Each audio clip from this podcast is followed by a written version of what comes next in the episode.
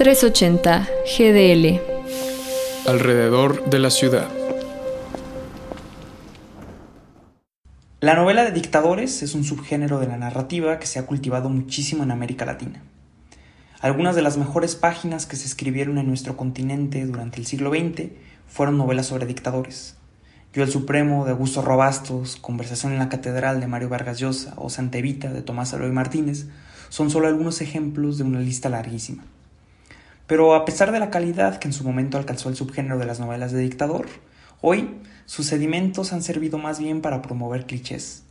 Violencia morbosa, politiquería y activismo barato, e historias planas y repetitivas llenas de los mismos elementos como fusiles, militares, sangre o tortura.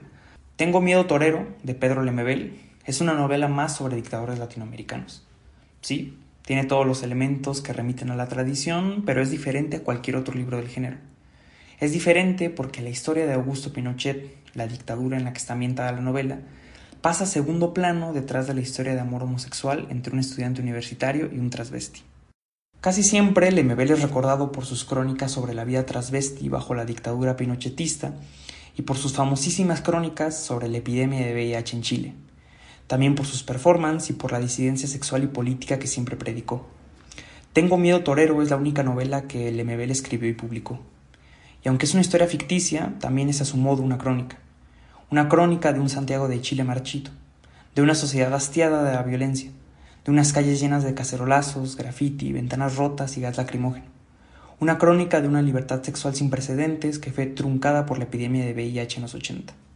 Pero creo que el detalle más agudo y corrosivo de la novela es que en Tengo miedo torero, Lemebel no le da voz a Augusto Pinochet. Cuando el dictador aparece en el libro, sabemos lo que pasa por la voz de su esposa, Lucía Iriart, una señora glotona y vulgar que solo se preocupa por lo que su estilista opina y por el vestido que se va a poner al día siguiente. Lemebel dobla y desdobla el género de la novela del dictador, y en su libro, El dictador no habla. Soy Rodrigo Sosa para 380 GDL.